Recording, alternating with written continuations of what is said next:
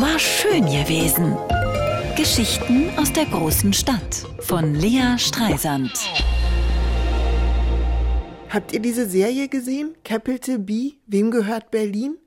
Die Filmemacher verknüpfen die Geschichte des Ausverkaufs der Stadt von den Wasserwerken bis zur letzten Brache am Spreeufer mit der Geschichte der Technobewegung, der Clubkultur. Ich war ja nur einmal auf so einer richtigen Techno-Party. Ich nehme noch keine Drogen, nicht mal Alkohol. Und naja, nur mit einer Apfelschorle in der Hand grenzt diese Musik dann doch irgendwie an Körperverletzung.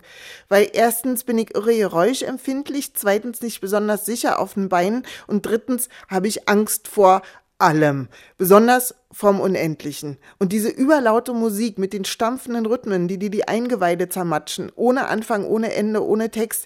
Ich dachte, ich würde ersticken. Ist mir bis heute peinlich, so provinziell, aber ich hatte eh meistens das Gefühl, im falschen Film zu sein.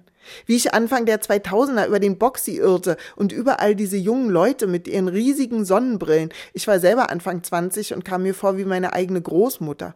Es war mir völlig klar, dass diese Zugezogenen etwas verstanden, von dem ich keine Ahnung hatte, einfach weil sie von außen in die Stadt gekommen waren.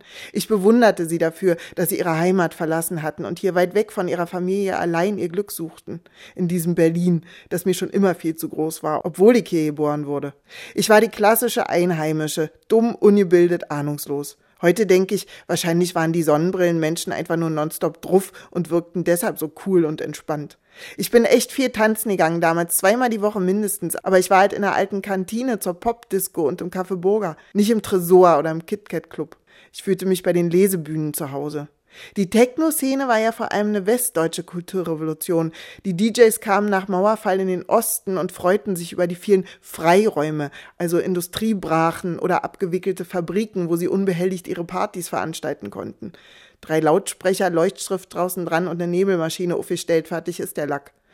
Ich bin einmal in so einen illegalen Club in Mitte, einfach Loch im Boden in so einer Baulücke und dann stieg man in den Keller runter und ich mit meinem Asthma und meiner Angststörung. Oh Gott, wir werden alle sterben, dachte ich. In meiner Wahrnehmung war die Techno-Bewegung eine ähnliche Okkupation wie die der Immobilienspekulanten, der Medienfuzis und Wissenschaftler, die alle in Berlin ihre Chance witterten. Die Lesebühnen dagegen, so wie ich sie kennenlernte, kamen aus der Ostberliner Punkszene. Die Jungs hatten Ausbildung gemacht, als die Mauer fiel, waren Arbeiterkinder oder gaben sich als solche aus. Jedenfalls redeten die wie ich und erzählten Geschichten, als wollten sie sagen, ey, wir sind noch da.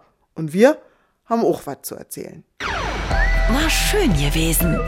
Geschichten aus der großen Stadt von Lea Streisand. Immer montags neu im schönen Morgen und jederzeit auf radio1.de.